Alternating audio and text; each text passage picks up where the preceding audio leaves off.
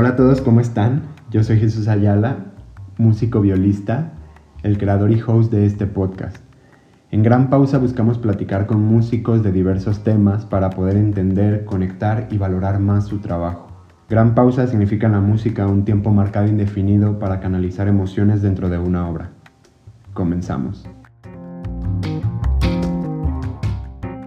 Bienvenidos a un nuevo episodio, un episodio especial eh, hoy siendo Día de Muertos, eh, tenemos invitado al maestro Eduardo Escoto Robledo. Él es eh, etnomusicólogo y da clases en la Universidad de Guadalajara. maestro, ¿cómo está? Hola, muy bien, muchas gracias. Espero que, que, tú también. Un saludo para todos los que nos escuchen y de antemano gracias por la invitación. No, muchísimas gracias por su tiempo. Hoy tenemos un tema interesante, bueno, ya que estamos celebrando el Día de Muertos, me nació esta inquietud un poco de, la relación que hay en la festividad con la música. Entonces, me gustaría empezar dando como una pequeña introducción sobre lo que es el Día de Muertos para aquellas personas que nos escuchan fuera de México. el Día de Muertos es eh, una celebridad, una, una festividad, perdón, mexicana desconozco el dato desde hace cuánto eh, eh, existe la, festividad, mm, pero es básicamente para recordar a nuestros muertos.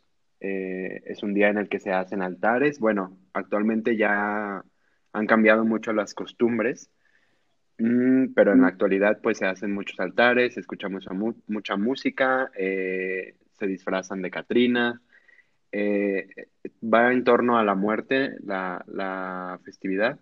Para mucha gente puede parecer un poco tétrico que, que se celebre la muerte, pero justamente vamos a hablar eh, en qué relación tiene un poco con la música y, el por qué.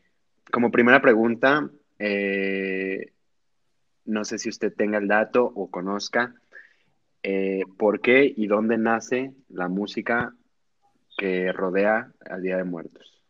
Bien, eh, mira, es un tema muy complicado y desde ahora me, gustaría también decirte que la, aportación que, me gustaría hacer en este sentido va, por un lado, eh, encaminada a una disciplina que, es la que suelo trabajar para este tipo de cosas, que es la, semiótica o, en este caso, también apoyada de, de antropología cultural. Y lo interesante en, todo esto es que mm, responderte particularmente en relación con la situación musical, ¿sí? Es una situación eh, hasta cierto punto muy sencilla, ahorita, ahora, te voy a decir por qué, pero esa sencillez en la, respuesta inicial eh, devela una complejidad enorme en todo este problema. Ahora entraré a fondo en ello. Lo que te quería decir cuando te mencionaba que utilizaba estas dos herramientas de análisis es porque eh, en este caso, eh, por ejemplo, eh, tiene que ver con lo que es el tratamiento de un proceso de mitificación que se da a nivel cultural y también hago la advertencia que cuando se hace un análisis de un mito y se desmonta el mismo, puede parecer que se está atacando, no, necesariamente simplemente clarificar eh, muchas cosas y contrastarlas con, la realidad aparente que guarda como requisito para su uso eh, común.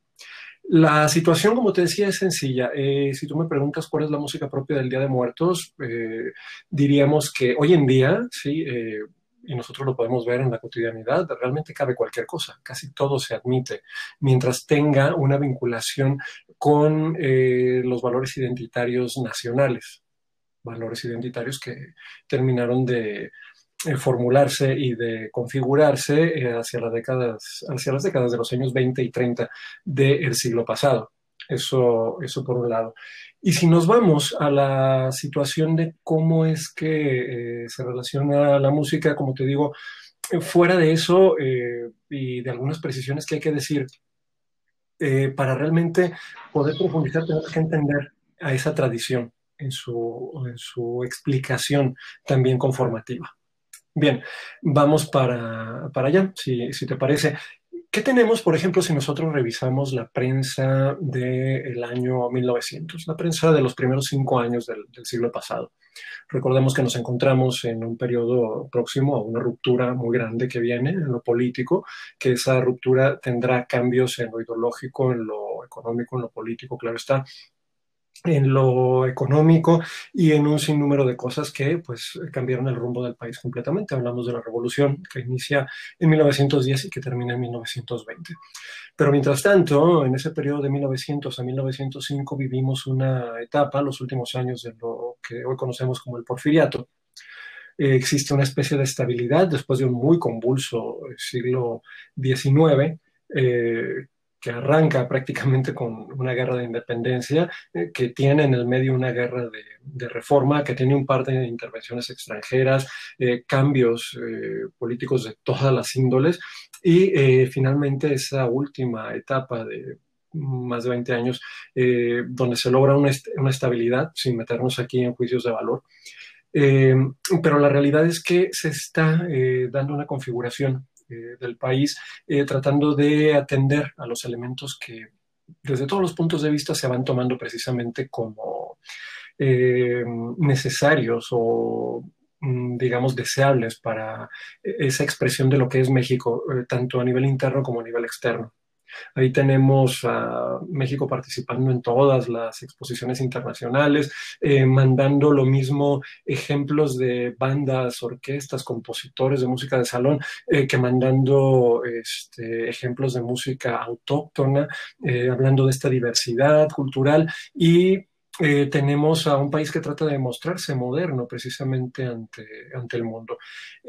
buena parte de esta pacificación tiene que ver también con haber puesto en el congelador, por así decirlo, todas las eh, especificaciones eh, contenidas en las leyes de, reforma. ¿sí?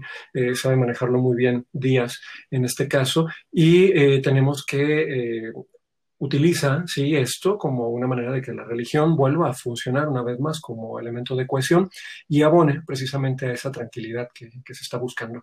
Pero vamos al, al punto por el que quería partir. Estamos en 1900. ¿sí? Nosotros abrimos un periódico de la, de la época y nos dice que eh, acaba de pasar el Día de Muertos, ¿sí? que los panteones estuvieron muy concurridos, que hubo, fíjense, participación de las colonias extranjeras la francesa, la española sobre todo, eh, la norteamericana, incluso estuvieron atentas e incluso eh, trataron de participar adaptando ¿sí? festividades que también eh, conocen ellos, porque aquí viene lo interesante, el Día de los Fieles Difuntos está en el calendario, ¿sí? en, en el santoral. Eh, en el calendario litúrgico y de esa manera eh, es una celebración que pertenece al ámbito del, catolicismo y se celebra en ese entonces de esa forma.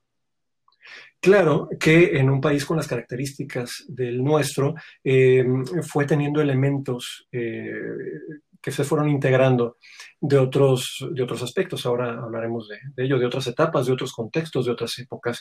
Y en ese sentido es que, bueno, se tiene una, configuración de una costumbre que al día de hoy pues es, evidentemente muy importante.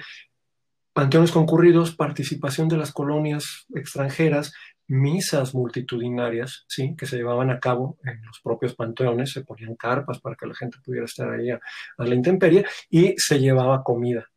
¿sí?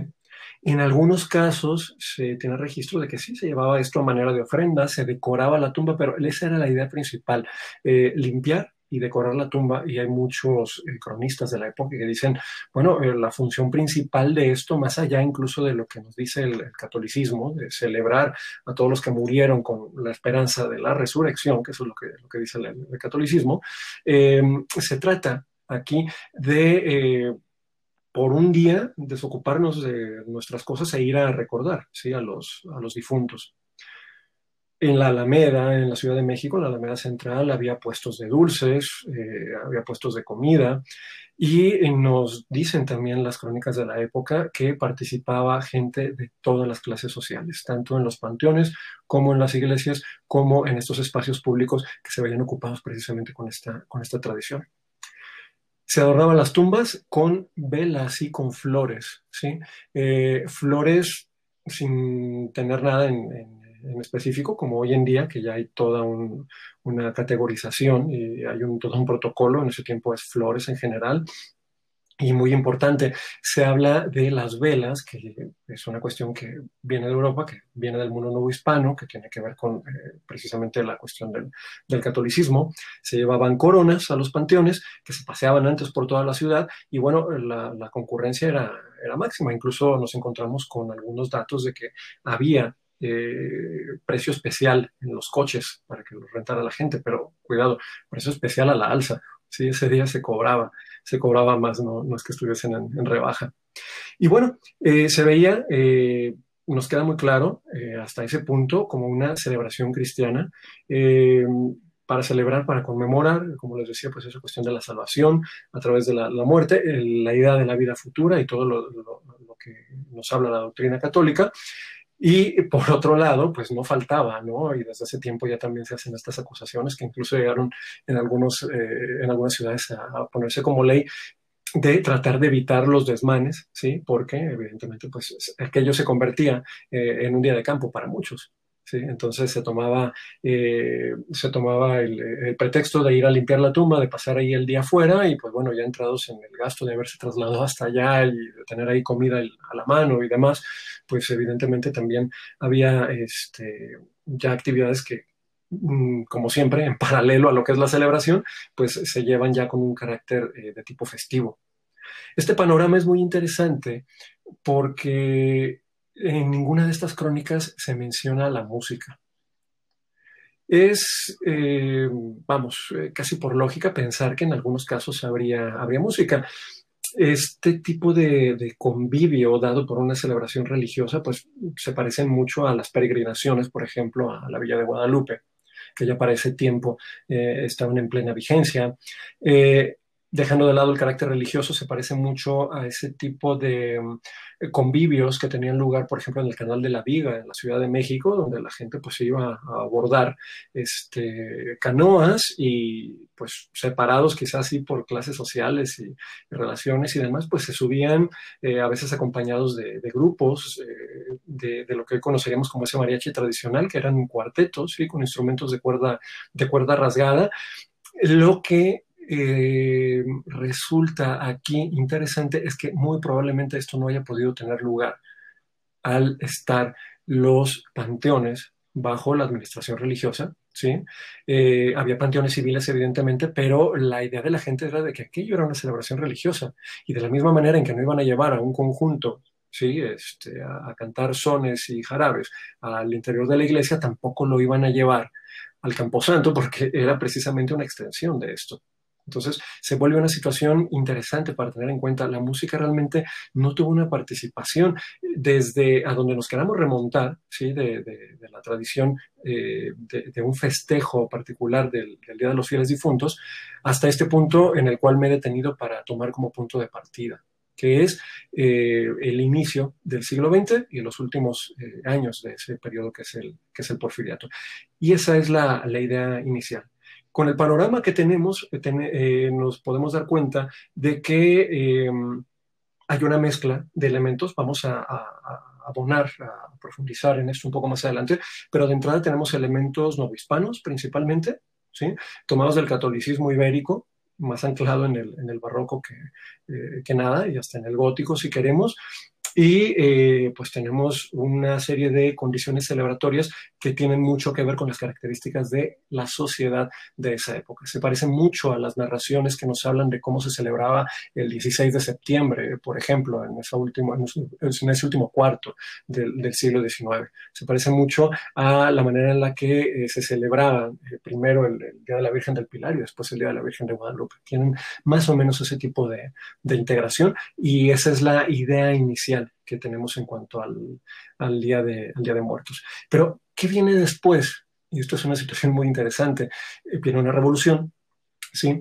Eh, y viene una necesidad de legitimar la lucha armada y viene una necesidad de redefinir al país, porque si seguimos entendiendo estos eh, em, personajes políticos que se hicieron con la victoria en 1920, quisieran dejar toda la comprensión de lo que es México, la mexicanidad, los principios identitarios y demás, tal y como estaban, evidentemente no iban a lograr eh, cohesionar un apoyo en torno a un nuevo proyecto. Y eso se vuelve fundamental. Tenemos eh, que por una serie de decisiones políticas, pues se decide hacer este viraje hacia el indigenismo. Y eso permea, antes que nada, a las actividades humanas que hacen uso de los simbolismos en primer lugar, como son precisamente las artes.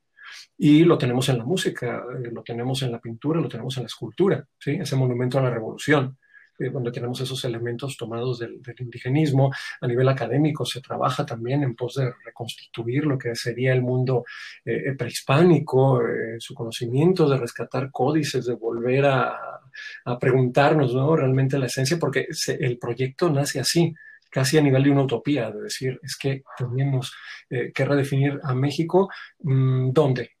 Eh, con los elementos anteriores del siglo XIX, no, porque es lo que acabamos de, derrocar. Esa burguesía que encabezaba Díaz eh, estaba completamente ligada a un proyecto europeizante. Bien, vamos para atrás. ¿Qué tenemos? No? Pues Hidalgo, sí, pero eh, ¿cómo explicamos este, la cuestión criolla? Vámonos más para atrás. Uy, no, nuevo hispano, y está todo lleno de altares y de y, de canónigos y de sacerdotes y de instituciones eh, de educación y de formación que creó la corona española en este suelo, pues yendo hacia atrás hasta, hacia atrás y hacia atrás, el punto que se encuentra como óptimo para abonar y para generar un uso es el prehispánico. ¿Sí? Y se vuelve muy interesante esto porque finalmente, nos lo explican varios autores, la mitificación es propiamente una apropiación. Y en ese sentido se empieza a construir. ¿Y qué pasa con la música? Ya lo sabemos, ¿no? El, nacionalismo mexicano, con sus propuestas claramente indigenistas, eh, tanto en lo estético como en lo técnico, como en lo conceptual, pues no es de extrañarnos que la propia religión se busque reconfigurar. Se buscó políticamente hacer una iglesia separada de Roma, no se consigue, se empezó a secularizar todas las prácticas religiosas que se les ocurran. La propia Navidad, ¿sí? Eh, a finales de los años 20 se quería eh, mostrar como el, cumpleaños de, de Quetzalcoatl, eh, medidas de ese tipo, precisamente para, forzar un cambio hacia ese nuevo, nuevo proyecto. Al final de cuentas, tenemos que una tradición que movía a las masas, que era motivo de convivencia, que tenía un sentimiento de piedad y de emociones en el fondo, como es el Día de Muertos, se ve reconfigurado. Y entonces, un elemento plenamente novohispano, como es el de los altares de dolores, que se utilizan eh, precisamente en la Semana Santa, se trasladan para hacer una especie de representación de la tumba. Es decir, ya no se va a la tumba como vemos que sucedía hasta antes de 1910. Ahora eh, se hace una representación metafórica de la tumba y ahí mismo eh, a ese sepulcro de cartón eh, se le suman las flores, se le suman elementos eh, simbólicos, siguen usándose las velas, pero ya empiezan los intereses a dar pautas determinantes, a decir, oye, pero ¿por qué nada más la vela? ¿Por qué no em, el cempasúchil? ¿Por qué no esto? ¿Por qué no aquello? ¿Por qué Y empezar a meter elementos que tenían que ver con esa necesidad de em, destacar la aportación eh, indígena a la construcción de México. Y entonces tenemos que eh, la secularización se vuelve esa amalgama entre el indigenismo, eh, entre la religiosidad y entre elementos incluso hispanos que no se pudieron negar, y da como resultado el altar de muertos. Pero es una cosa que tarda muchísimo tiempo en, en cuestionarse y que nos sorprendería lo novedoso que es para cerrar esta primera intervención, te diría también que nos encontramos con una cuestión eh, importante de por medio. Eh, estos elementos que se le van sumando a lo largo del tiempo, alebrijes, catrinas, bueno, los alebrijes son una cuestión eh, de los años 30 del siglo XX. Las Catrinas, lo sabemos, es un trabajo con el que, es un personaje con el que el caricaturista Posadas hacía crítica a la burguesía, precisamente porfiriana, ¿sí? en, sus últimas, en sus últimas etapas. Y eh, pues bueno, como a final de cuentas es un elemento vinculado a, la idea de la muerte y demás, se volvió un, simbolismo. En algún momento la gente empieza a, disfrazarse de, esto, en algún momento los altares se vuelven una cuestión este, eh, de uso mm, que se va haciendo más o menos amplio y eh, cuestiones como los dulces, ¿no?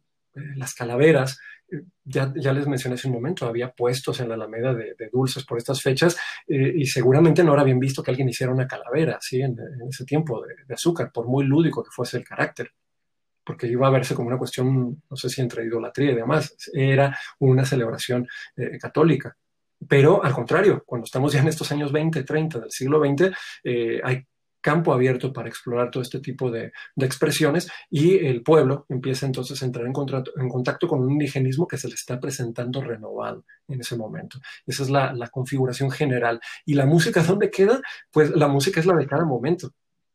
¿sí? Realmente no hay una música propia, si nos ponemos a pensar, para el altar de muertos no hay una música propia para celebrar el Día de Muertos. Y pensamos de repente en Janicio y demás, pero es la música sí, que, tiene que ver a lo mejor eh, en, esos casos eh, más, pero a nivel sobre todo de las zonas urbanas es lo que esté sonando. Y también le viene el mariachi como le vienen los sones ismeños, que fueron los que al principio, sobre todo, se, se, empezaron a utilizar, los que se fijaron a través de los mensajes radiofónicos y cinematográficos, y de ahí es donde tenemos el punto de partida. Pero a pesar de que toma elementos antiguos, no es una práctica propiamente eh, centenaria ni milenaria, mucho menos. Wow, ok, entonces eh, varias cosas que me llamaron la atención de lo que dijo. Mm, era de, eh, de hablar de la, de la, religión católica. yo encuentro pues información leyéndome para empaparme del tema, que cuando sucede todo esto de la conquista y los pueblos indígenas, que según encuentro eh, es de los olmecas y los teotihuacanos en el altiplano y los litorales, este, se ven muy influenciados por la religión católica y empiezan a cambiar celebraciones, pues llámese funerarias, llámese de, cualquier tipo de celebración. Y eh, muchos pueblos eh, eran muy poseedores del elemento o concepto más bien como místico mágico que era sobre pues, la vida y la muerte, que se mostraban en las ofrendas que eran dedicadas más bien a sus dioses y no tanto pues a la gente que, pues, como gente común, por así decirlo, ¿no? Porque tenían dioses. Eh, pero encuentro que en cada estado, por ejemplo, Oaxaca, Michoacán, Estado de México, Veracruz, San Luis Potosí, Tabasco, Puebla, Hidalgo, que son pues estados que conservan a veces mucho sus culturas pero veo que en cada uno es distinto la manera de festejarlo, obviamente por la influencia de los pueblos, eh, pero también justo en la música que lo dijo, en los sones de difuntos que se le llaman, que primero que proviene del minuet, yo encontré esta información que provenía del minuet y que después pasa a vinuetes o eh, viñetos o, vi, algo así, eh, y forma, empieza a formar parte del repertorio. Entonces, realmente quién, bueno, no, no, creo que un estado en específico tenga una influencia eh, como música o como parte de la celebración, pero en algún momento hubo el más fuerte o el que inició, porque usted menciona Ciudad de México eh, como, pues como primer ejemplo, pero realmente fueron de los primeros en adoptar la cultura o en modificarla o algo así? Bueno, ahí mencionas muchas cosas muy interesantes. Eh, lo primero es que eh, con esto que les acabo de explicar, no negamos que se están tomando elementos muy antiguos y que obviamente la integración eh, vamos, con, fines ideológicos, aprovechada de esa manera, eh, de lo que sería ese sincretismo, eh, pues se da porque había un interés, ¿sí? dentro de las religiones propias de las, de las culturas que existían en el mundo prehispánico, que, eh, si queremos verlo así, pues no tuvieron otra opción que seguir explorando ese interés por, por, por lo, lo, que hay más allá del plano físico, pues sino a través de lo que eh, en ese momento quedó como la religión oficial, hablando del, catolicismo. Entonces, em, esto evidentemente no fue abrazar tal cual lo que traían los, frailes, los frailes evangelizadores, sino fue eh, ponerlo en contacto con lo que ellos también sentían, por lo menos en algunos casos eh, desde el punto de vista estético. Y eso se mantuvo ¿sí? Con todos los cambios que puede haber en, eh, en, una cultura a lo largo de tres, cuatro siglos, pues lo que tenemos aquí es que eh, de esa manera en cada región eh, esa eh, adopción de una nueva manera de plantearse una eh, conmemoración del, del, asunto de la muerte, ¿sí? pues toma las características de, de cada parte. A lo que voy después es que eh, comparto yo la tesis de que esto que vemos hoy en día es una manifestación de tipo urbano, ¿sí? Que puede tener, sí, sus raíces en, en localidades, en, en puntos específicos, pero lo que vemos hoy en día, sí, que además por otro lado a nivel estético cada día entra más en contacto con, con los medios masivos y con, y, y, y con otras tradiciones que, que, son coincidentes como Halloween, eh, pues son cuestiones que se dan en el núcleo urbano. Y eh, esta pregunta que me haces en cuanto a quién habrá dado la mayor aportación, yo creo que debería de responderse más bien por el lado de, pues en las ciudades, ¿qué gustó más? Y eso es lo que encontraríamos, ¿sí? Porque más allá de lo que en sí haya sido más funcional o más llamativo o lo que sea, eh, fue lo que en los centros urbanos fueron eh, encontrando como más eh, adecuado o más grato o más, no sé, hay un sinnúmero de, de posibilidades también a las que asomarnos en esto. Pues entiendo que pues lo que representa la muerte, que es como todo un viaje hacia el paraíso y los lugares donde pues el cuerpo descansaría, eh, donde hay placeres para, bueno, antiguamente creo que se creía más para los dioses, Ajá. que se ve reflejado en películas como, como Coco, que es un ejemplo claro de cuando entras a un mundo totalmente distinto. Eh, eh, ¿cómo, ¿Cómo está tan influenciado por, o, o, más bien si está influenciado por, por poemas, porque también encontré, por ejemplo, poemas de Jaime Sabines, y encontré música de 1850 para acá, que era no específicamente para el Día de Muertos, pero era muy común. Ya un, un tipo de música obviamente un poco más popular. Eh, por ejemplo, una canción que encontré de aquí de Jalisco era El, el Muerto Murió. Uh -huh. Y otra que encontré, según esto muy famosa, es de Mazatlán, Sinaloa, de, que se llama La Enlutada. Entonces, pero realmente eh, la poesía también va un poco ligado al Día de Muertos porque también se hacen, bueno, lo que ahora le llaman como calaveritas o cosas así, ¿no? Sí, que son pero, literarios. Ajá, pero pues si, si, la música no formaba parte tanto de pues la raíz de la celebración, la poesía lo era o de alguna forma también se fue adaptando. Mira, eh, aquí ¿qué, ¿qué, deberíamos de considerar? Es decir, eh, no es que la música no fuera o que la, la, la, poesía no lo fuera, sino que en el núcleo de lo que era la celebración, esperando decir voy a escuchar misa ese día y a limpiar la tumba y a ponerle adornos, ahí no entraba, pero en todo lo demás que se va generando a nivel popular, ahí es donde, como te decía, eh, se tuvo que haber ido manifestando. Y eh, son precisamente las manifestaciones populares las que, las que se escuchaban. el hecho de que no tengamos un registro claro de qué es lo que hay es porque en su momento eran vistos pues como eso, como manifestaciones eh, de a pie, ¿no? Como diríamos. Y eso, eso se, vuelve, se vuelve muy importante. Ahí entra lo que dijiste en la, en la pregunta anterior, que lo, lo, dejé de lado, eh, que es lo de los minuetes, ¿sí? Es un género eh, que tiene este, sus raíces bien ancladas en el, en el virreinato, eh, una mezcla entre sones, danzas de gran, eh, gran contenido lírico, ¿sí? Que eh, además tenían carácter a veces improvisatorio y que eran eh, la aportación de la música popular a la religiosidad, es decir, era de la poca música que se permitía que en ciertas ocasiones se escuchase al interior de la iglesia, que no fuese la del coro, la de los, del colegio de infantes, la del, coro que dirigía el sochantre, la del organista, nada de eso. Entonces, eh, esos minutos, por lo tanto, también exploran o ayudan a explorar esta, esta parte de la, de la eh, religiosidad aplicada a esto. Y luego tenemos lo que acabas de mencionar, estas canciones, en realidad, fíjate, son canciones de sátira, son canciones de picaresca, son canciones de, burla, ¿sí? son cuestiones de, de algarabía. Que, ven, evidentemente, sí a la muerte, pero muchas veces tratando de hacer una crítica a algún personaje político, a X gobernador, a, un hacendado, eh, etcétera, sin llamarlo por su nombre. Son eh, cuestiones de este tipo las, las que se dan. Eh, hablar de relaciones, este, ¿qué diríamos?, este, de adulterio y demás, pero tratadas, ¿sí?, con alegorías, ¿sí? Y ese, ese tipo de canciones de, de, picarescas se ven mucho y bueno, una celebración en sí, con esa gran carga de abstracción, pues se prestaba precisamente para dar salida a ese tipo de, de mensajes. Ok, el, el dato más eh, pues antiguo, si lo puedo llamar así, lo encontré en un, en un blog que hizo el gobierno, en una página del gobierno, que habla sobre el Día de Muertos, pero en la Huasteca, que es conocido como Chantolo, que es un nahuatlismo eh, del latín Santorum,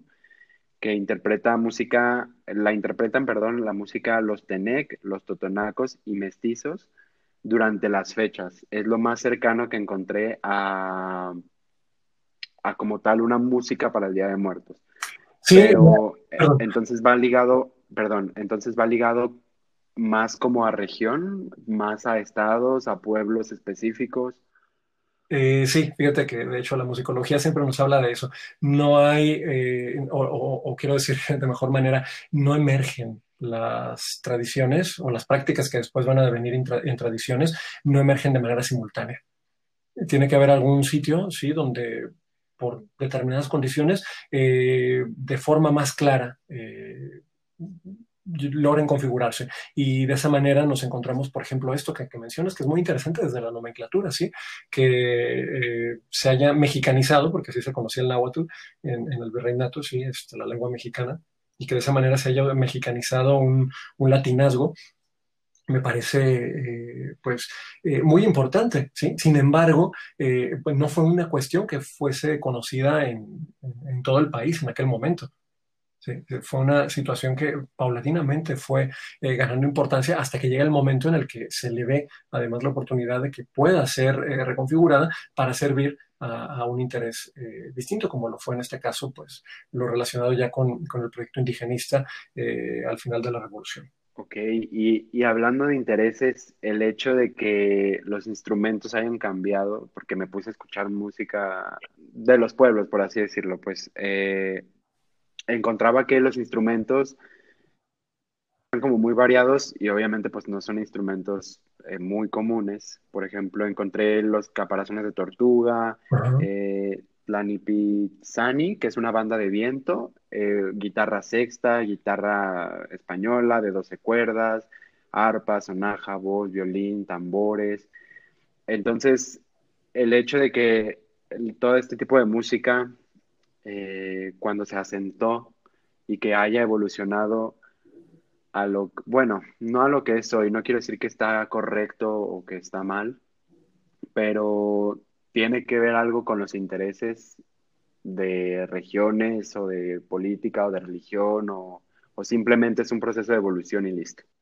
Siempre hay intereses, eh, casi siempre eh, los vamos a encontrar de una manera muy definida. en otros casos, pues suelen mezclarse también con el, el devenir ¿no? propio de, de ese dinamismo que, posee cada cultura y que es, innegable que existe.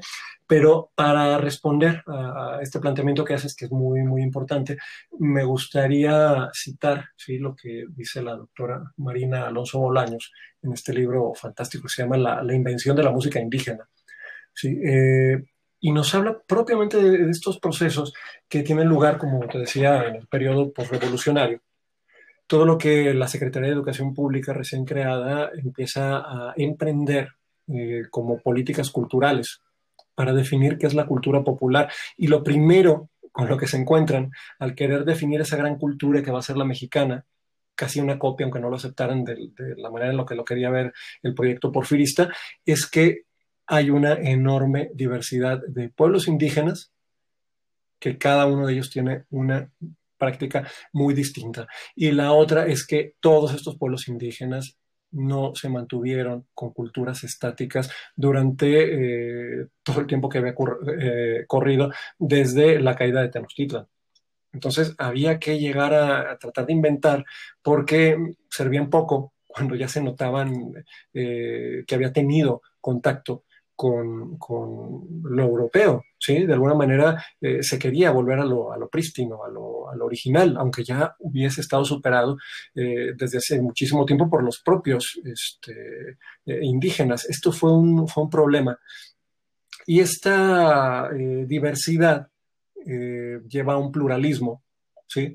Y ese pluralismo, nos dice la, la doctora Alonso, em, era un obstáculo para la consolidación nacional. ¿Y cuál era la solución? Pues es que la solución ya no podía provenir de los indígenas. La única vía era la desaparición de esas particularidades, ¿sí? para tratar de hacer un concepto homogéneo de lo que era indigenismo. Y entonces, eh, esa población diversa, heterogénea en raza, en idioma, en folclore, en cultura, eh, se va a empezar a um, trabajar para volverla uniforme en canciones, bailes, repertorios, vestimentas, eh, más allá de las características regionales propias, encontrar que tuviesen una característica única y apropiada se empiezan a hacer trabajos de investigación de campo para reunir esto, publicarlo, darle salida, eh, construir un repertorio común que lo mismo traía cosas del norte que, del sur y eh, lo mismo con los instrumentos. Entonces, eh, esta música que empieza a surgir de esto empieza a tener un papel fundamental, nos dice la maestra Alonso, en esas nuevas fiestas seculares o secularizadas caso concreto, las que conmemoraban, por ejemplo, la muerte de los mártires revolucionarios. Madero, Zapata y Obregón, que eran grandes días hace 80 años, eh, lo nacional, eh, todas las fiestas que tenían que ver posteriormente con el Día de la Madre, del Soldado, etcétera, eh, se vieron por necesidad este, empujadas a abrirse a un indigenismo reconfigurado. Esa, esa sería la cuestión. Y realmente de lo poco que no sé, que es muy curioso, y, esto nos da lugar, eh, de lo poco que se queda fuera es eh, el ritual del, del himno nacional. Eh, que no se eh, indigenizó, no se modificó, sí se respetó, pero todo lo demás sí se, se cambió precisamente hacia, hacia, esa, hacia esa cuestión. Entonces, lo que tenemos es, es eso, ¿sí? un trabajo muy amplio de difusión ¿sí? para construir una identidad eh, orientada hacia el, hacia el indigenismo y pues bueno, tiene un, sinnúmero de problemas. Todo eso se da en ese, en ese momento y toda esa es la problemática de hacer convivir la diversidad eh, con fines de entregar lo que sería una eh, función homogénea. ¿Por qué se necesita homogénea? Porque es más fácil de transmitir. Ok, entonces entiendo que los mismos eh, pueblos indígenas tuvieron incluso que evolucionar dentro de sus comunidades para, pues para poder traer algo nuevo a su cultura, pues debido a la conquista, ¿cierto?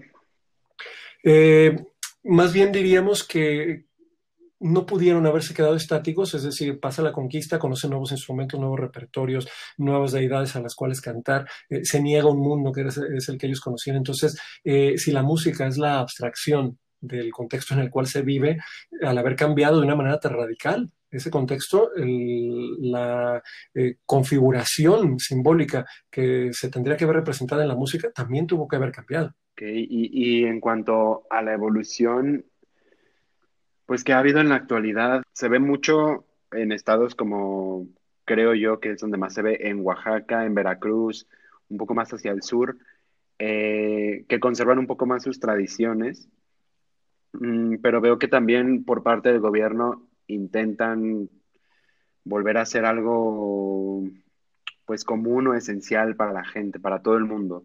O sea, veo que quieren como rescatar otra vez la cultura y muchas tradiciones eh, pero pues es muy difícil en la actualidad, creo, ahora con todo lo que, todos los medios que hay, todo lo que está pasando, eh, con toda la música que ya existe, con todas las tradiciones tan plantadas que ya están, se ha deformado mm, realmente demasiado o es algo malo o simplemente es una evolución que, que también está haciendo el gobierno en traer otra vez la cultura o lo mejor sería dejarlo pues para ese nicho de personas en cierto estado porque pues veo que sí ha cambiado bastante. Yo no tenía, por ejemplo, el dato de, que los altares es algo realmente muy, muy nuevo. Eh, sí sabía que se, que se decoraba, que se limpiaba y que se decoraba la, la tumba en los cementerios, pero no, no conocía el dato sobre los, sobre los altares de muerto, pero sí, ¿qué, tan, qué tanto, qué tan bien hace el gobierno en traer esa cultura otra vez para implementarlo o simplemente para conocer? Bueno, es, un problema, ¿eh? ¿eh? ¿Qué te quiero decir con esto? Que en, sí, o sea, sin meternos en, en cuestiones de tipo eh, ideológico, político, etcétera, pues la cultura está dada por las propias acciones de los miembros que la integran. En ese aspecto eh, tendremos que entender que si se da un avance, una pérdida, una transformación, un enriquecimiento, una adopción de elementos a ese eh, fondo común cultural, es porque responde a los intereses eh, de la configuración de esa cultura. ¿Para qué existen las culturas? Como medios precisamente de eh, hacer frente a los desafíos comunes. Eh, cuando algo se pierde, ¿sí? es porque dejó de cumplir una función. Entonces queda olvidado. ¿Para qué seguir trabajando con algo que ya no cumple una función? Aquí volvemos a otra cuestión eh, de novedad. Todo lo que conocemos como idea de patrimonio, con esa palabra en específico, es algo que se da entre las décadas de los 80 y de los 90 del siglo pasado. El concepto de, proteger, de decir es que eso es nuestro patrimonio, conceptualizado de esa forma, es una situación también eh, totalmente reciente habría que preguntarnos, yo creo que no hay una pregunta, una respuesta, perdón, eh, a priori, habría que preguntarnos en cada uno de los casos eh, realmente qué tanto bien o qué tanto mal se le hace dependiendo de las características de la manifestación, de los beneficios de la función que cumpla eh, precisamente, para saber pues si en dado caso estamos incurriendo en eh, trastocar artificialmente el devenir de una cultura o si estamos eh, protegiéndole y de qué manera y ante qué y para qué. Creo que cada caso se debería de evaluar en lo, particular. Es un tema bastante profundo, creo yo. Eh, realmente me nació la inquietud y ahora entiendo un poco más de dónde viene la música, un poco cómo nace, cómo, o cómo se introduce, cómo se incorpora. Pero muchísimas gracias, maestro, por su tiempo. ¿Hay algo más que le gustaría agregar? Sí, eh, bueno, dos cosas. Uno, lo que, lo que dices a manera de cierre, me gustaría verlo. Por eso te decía al principio, es muy fácil de responder cuál es la música del, Día de Muertos, pues cualquiera que en este momento convenga, ¿sí? Para, para los fines que se persigan. Porque eh, si te fijas dentro de lo homogéneo, que es el, todo el protocolo, eh, tiene prácticas muy particularizantes. La propia idea de, no ir al panteón, sino representar la tumba en otro entorno, pues lo primero que dio fue ese tipo de posibilidades, de decir, ¿a quién se lo vamos a dedicar? Y entonces cada casa hace su especie de panteón. ¿sí? Y, bueno, eso le agrega complejidad a estudiarlo como, como materia de estudio. Y luego, si dentro de esa particularización esa atomización de, comportamientos, te pones a pensar cuál será la música más apropiada, pues verás que casi en cada caso se tendrá que decidir. Y por eso es que no nos suena eh, del todo eh, ajeno que se use X o Y tipo de música para acompañar estas celebraciones. Que hay una especie de, repertorio, eh, insisto, que va desde el mariachi, esto, sobre todo los, los sones, los sones ismeños, para, para, acompañar esto, pero no es ni mucho menos el, el, una especie de canon inamovible. ¿Sí? Eso me parece, me parece interesante.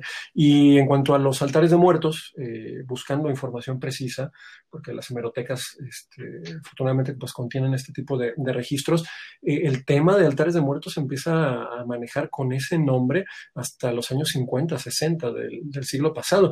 Y me llama mucho la atención y quiero leerles alguna, alguna parte de un artículo que escribió para el periódico El, Informador, eh, Guillermo García Oropesa, este, escritor eh, bastante, bastante conocido, un texto que titula Altar de Muertos. Les voy a leer primero este, parte del contenido y les voy a decir después la fecha. Dice, el pasado día de muertos recibí una invitación para asistir a una curiosa celebración. Se trataba de la erección de un altar ornado con amarillas flores mortuorias, a la manera campesina, para honrar, según se dijo, a los difuntos. El altar se acomodaba en una mínima capilla citado en la casa de un amigo, que se ha lanzado a la difícil tarea de, resucitar el moribundo folclore regional. Así como se celebra el Día de los Difuntos, también se conmemora el de Dolores, levantando otro altar y ofreciendo a los visitantes un dulce vaso pleno de las lágrimas de la Virgen. El altar de muertos al que fue invitado atrajo a una mínima multitud de la élite tapatía, la cual no me incluye, vestida adecuadamente para la ocasión. Circulaban por el sendero del jardín y por entre las habitaciones decenas de zarapes y jorongos que lucían sus colores sobre cuerpos nada rurales, así como eh, el uso de mezclillas proletarias y huipiles que trataban de dar la apariencia sospechosamente oaxaqueña. No todo el mundo, claro, está, eh, pues algunos se atenían al uniforme burgués, a la corbata y al traje. Bien, este texto está escrito en 1976. Ok, bien. Eh, pensé que iba a ser algo mucho más reciente. Este, eh, pero se nos hace creer, ¿no? Eh, muchas veces que pues, el altar de muertos data de hace 500 años, ¿no? 600 años. tenemos que aquí en Guadalajara alguien se admira de la novedad de 1976 y todavía le da un tratamiento totalmente reciente, es decir, pues, imagínate. Wow, wow. Pues sí, tiene toda la razón con lo que dice que que cada persona eh, pues elige la música eh, pues apropiada, ¿no? Que en cada casa es distinto, en cada situación es distinto. Obviamente hay pues ciertas canciones que se han hecho como muy populares y que suenan más en Día de Muertos, pues por ejemplo La Llorona o Mis Muertos o Son de Difuntos, La Bruja y pues exponentes como por ejemplo Lila Downs que ha hecho, que intenta meter un poco de la música regional creo que ella es de Oaxaca o de Puebla, uno de esos dos, creo que es de Oaxaca, si no me equivoco. Entonces intenta meter un poco de, la, de las tradiciones de Oaxaca en la música y hace mucha música que va con el estilo, eh, o bueno, con el arquetipo, con la celebración del Día de Muertos, que realmente les recomiendo escuchar. Es una muy buena cantante con música regional. Eh, pero sí, y con el, con el texto que leyó, eh, yo de verdad pensé que iba a ser algo mucho más reciente, pero pues sí, totalmente creo que pues las tradiciones vienen mucho desde, bueno, más bien vienen mucho desde la raíz y a veces o se no se deforman, más bien evolucionan demasiado que no nos damos cuenta de dónde vienen y cuáles son las raíces, pero creo que está, esto puede ser algo que, se mantenga firme, ¿no? Hasta, hasta la fecha. Sí, como les decía, pues, eh, no sé, eh, no debe de caerse en el juicio de, valor anticipado, ¿no? Eh, buscar que sea forzosamente antiguo para que sea bueno, este, pues es también un error, ¿no? Pues viendo que no es antiguo, no hay para qué ir por esa vía, más bien centrémonos ¿no? en lo que aporta para muchos y en lo llamativo que pueda ser en lo funcional, en la función eh, propiamente que cumpla en, nuestra sociedad y la manera en la que pues, es innegable que ya tiene un peso ¿sí? este, muy específico que para reforzarlo, eh, muchas veces se, se, piensa que se tiene que demostrar su, su este, centenaridad, pero en realidad pues ni la tiene ni, ni, hace falta. Eso sí, los elementos que la componen eh, son muy antiguos, pero también vienen de muy diversas ramas y terminan teniendo una configuración eh, que es la que le conocemos pues hasta hace muy poco y una difusión ¿sí? Eh, pues también eh, muy cercana, porque este texto no tiene ni 50 años y todavía nos habla con extrañeza, ¿no? De una curiosa celebración. Claro, pues muy bien, muchísimas gracias, maestro, por, su tiempo, por toda la explicación. Eh, espero que todos estén disfrutando del Día de Muertos, que honren a sus muertos y nos vemos la siguiente semana.